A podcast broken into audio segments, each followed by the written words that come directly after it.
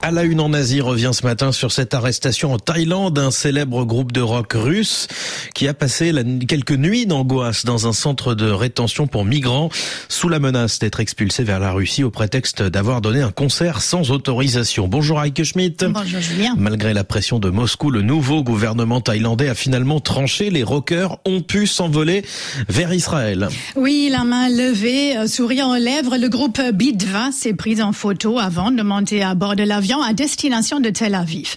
Un départ in extremis depuis Bangkok pour les musiciens, dernier recours pour échapper à une expulsion vers la Russie.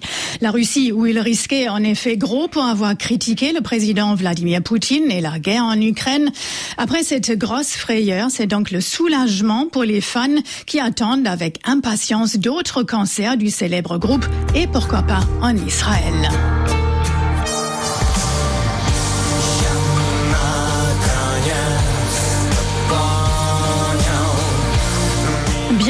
Ils joueront et danseront devant leurs camarades de cellule, avait pourtant déjà tonné un député de la Douma, le Parlement russe, sur les réseaux sociaux. Mais non, les sept membres de Bidva sont donc aujourd'hui libres et en sécurité. L'égérie de l'opposition biélorusse en exil, Svetlana Tikhanovskaya, s'en félicite sur les réseaux sociaux X. Et je rajoute, Julien Israël Katz, le ministre israélien des Affaires étrangères, les a reçus hier soir à Jérusalem l'affaire était extrêmement délicate pour le nouveau, pour le nouveau gouvernement thaïlandais.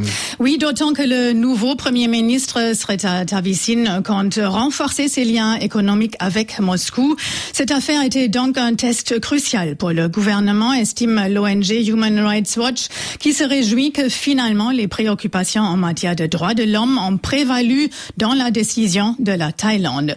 Une expulsion aurait été une première depuis le début de la guerre en Ukraine. Bangkok n'a jamais encore renvoyé par la force des dissidents russes. Et des Russes, la Thaïlande en compte beaucoup depuis le début de la guerre. Et surtout à Phuket, là où le groupe Bidva avait justement donné un concert sans avoir un permis de travail selon les autorités. Phuket, c'est l'un de ces paradis cartes postales au sable fin. De très nombreux Russes, on parle parfois de centaines de milliers, se sont réfugiés là, soit pour fuir la guerre, soit pour éviter d'être appelés aux armes. Et que sur leur page Facebook, les musiciens avait d'ailleurs affirmé que la Thaïlande était sous pression extérieure.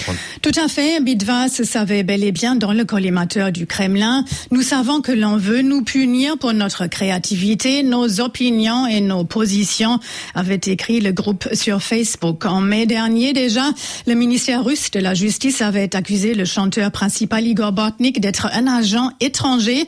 Et là, après leur arrestation en Thaïlande, un porte-parole du ministère russe des Affaires étrangères a accusé les d'avoir sponsorisé le terrorisme en soutenant publiquement l'Ukraine.